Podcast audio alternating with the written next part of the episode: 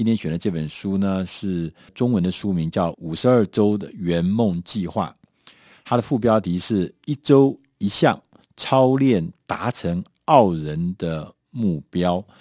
呃，这是出自《大师轻松读》第四百七十七期。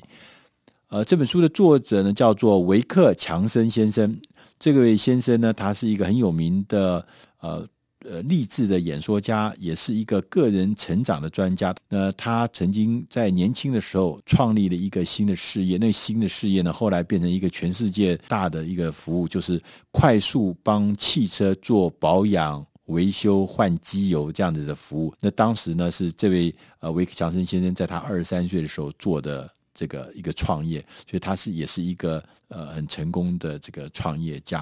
那他写的这本书呢，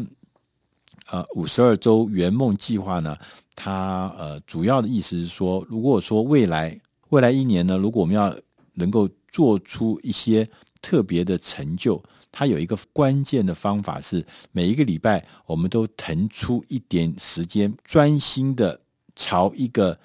在这个年初的时候，你设定的目标持续的往前迈进。一年之后，五十二个礼拜之后，你会发现，看起来每个礼拜只走了一点点的路，但是五十二礼拜的累积，你会发现你会做出一个非常惊人的成果或者惊人的事情。所以这本书呢，它最重要就是说，那我就把你分成五十二个礼拜。那他也特别提醒说，五五十二个礼拜的计划。不是只有从一月一号那个礼拜才开始，不是，它是随时随地都可以开始。他把这本书呢分成五十二个章节，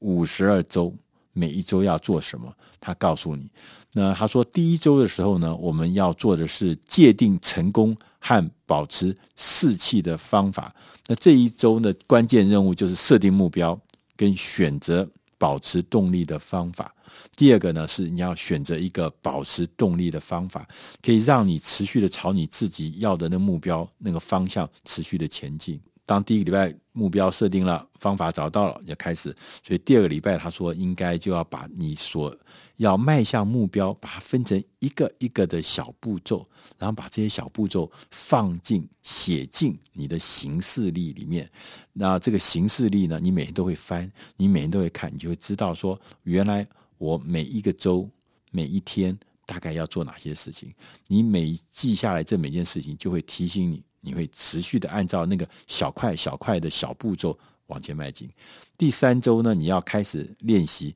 养成一个跟你的目标一致的新习惯。那第四周呢，你应该要写下几句用来肯定目标的话，要暗示、强化那个。这个目标，强化那个成功的渴望。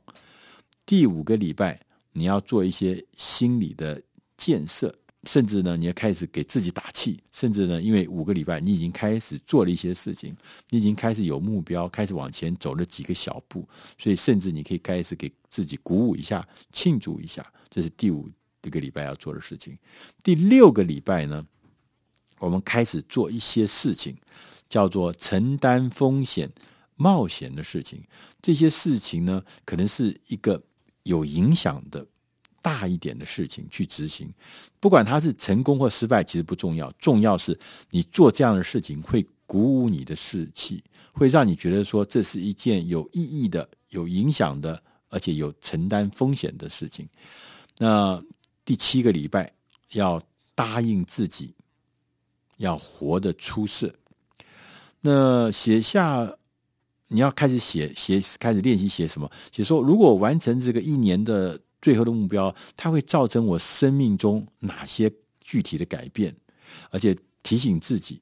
为什么你要改变？所以说，因为要有这些改变，因为这些具体改变会带来我生命中很巨大的呃改变，所以说我应该要为它付出代价。所以答应自己，我要活得更出色，我会变得更不一样。第八周，用一个礼拜的时间来想一想，啊，而且要生动的描述。如果说我达成的目标，我能享受到哪些好处，享受到哪些奖励，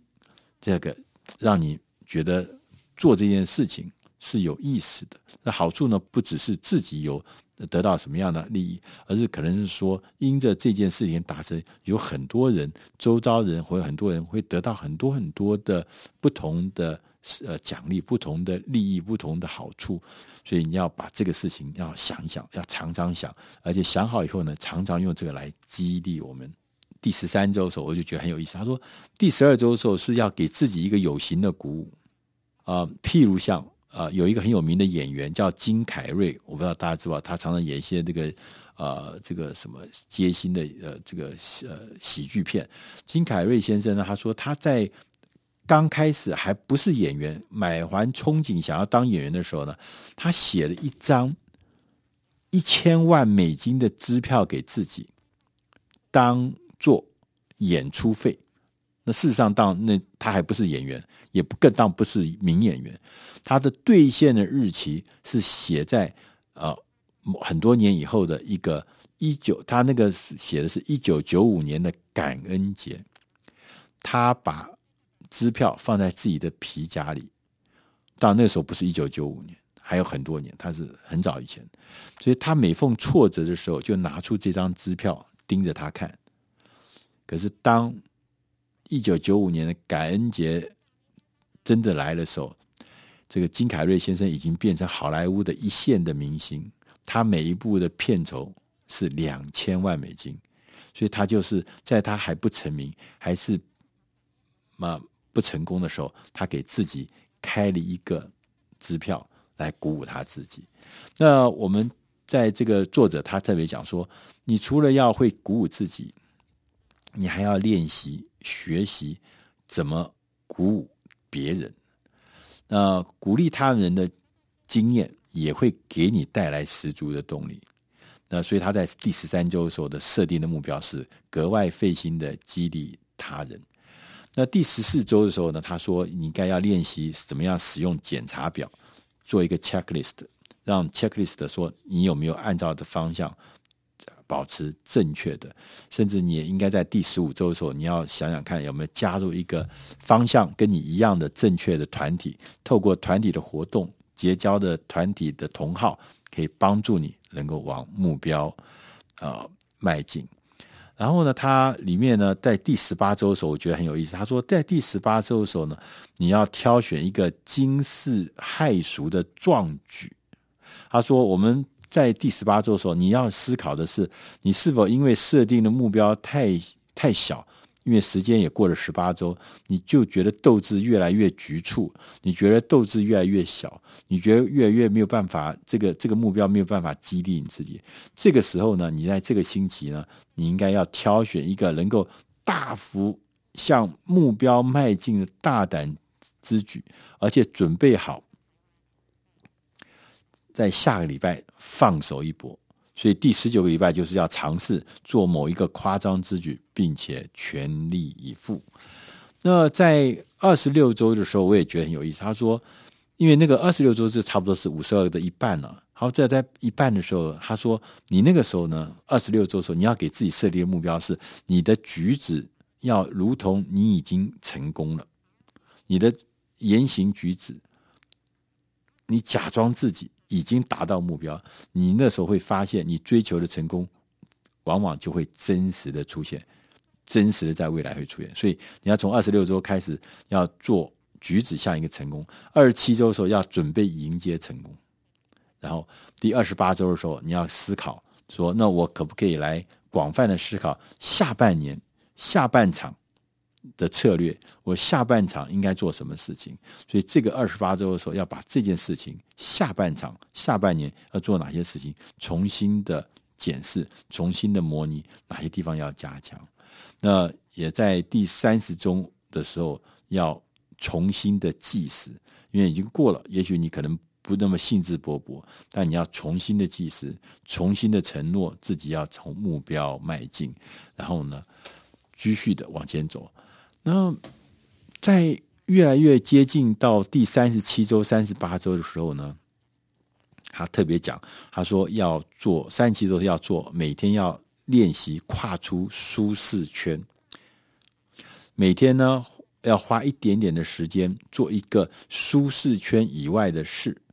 踏出具体而实际的步伐，迈迈向自己的目标。即使你会因此而感到紧张和不舒服，你还是要坚持的练习，在你熟悉的舒适圈之外，做一点点什么小事。让你自己会有一点不一样。第三十八周呢，要开始呢，这个礼拜呢，要做一些事情，是跟心怀感恩、善待不幸的人这件事情。你可能加入一个慈善团体，奉献一个晚上或线上一个下午的时间，来帮助一些不幸的人。然后从他们身上，你会开始心存感激。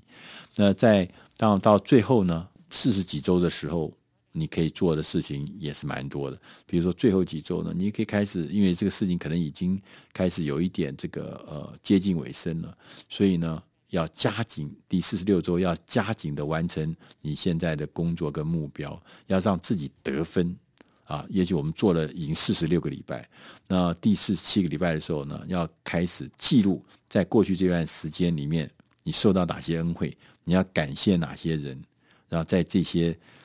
人这里面你要清清楚楚用笔把它记下来，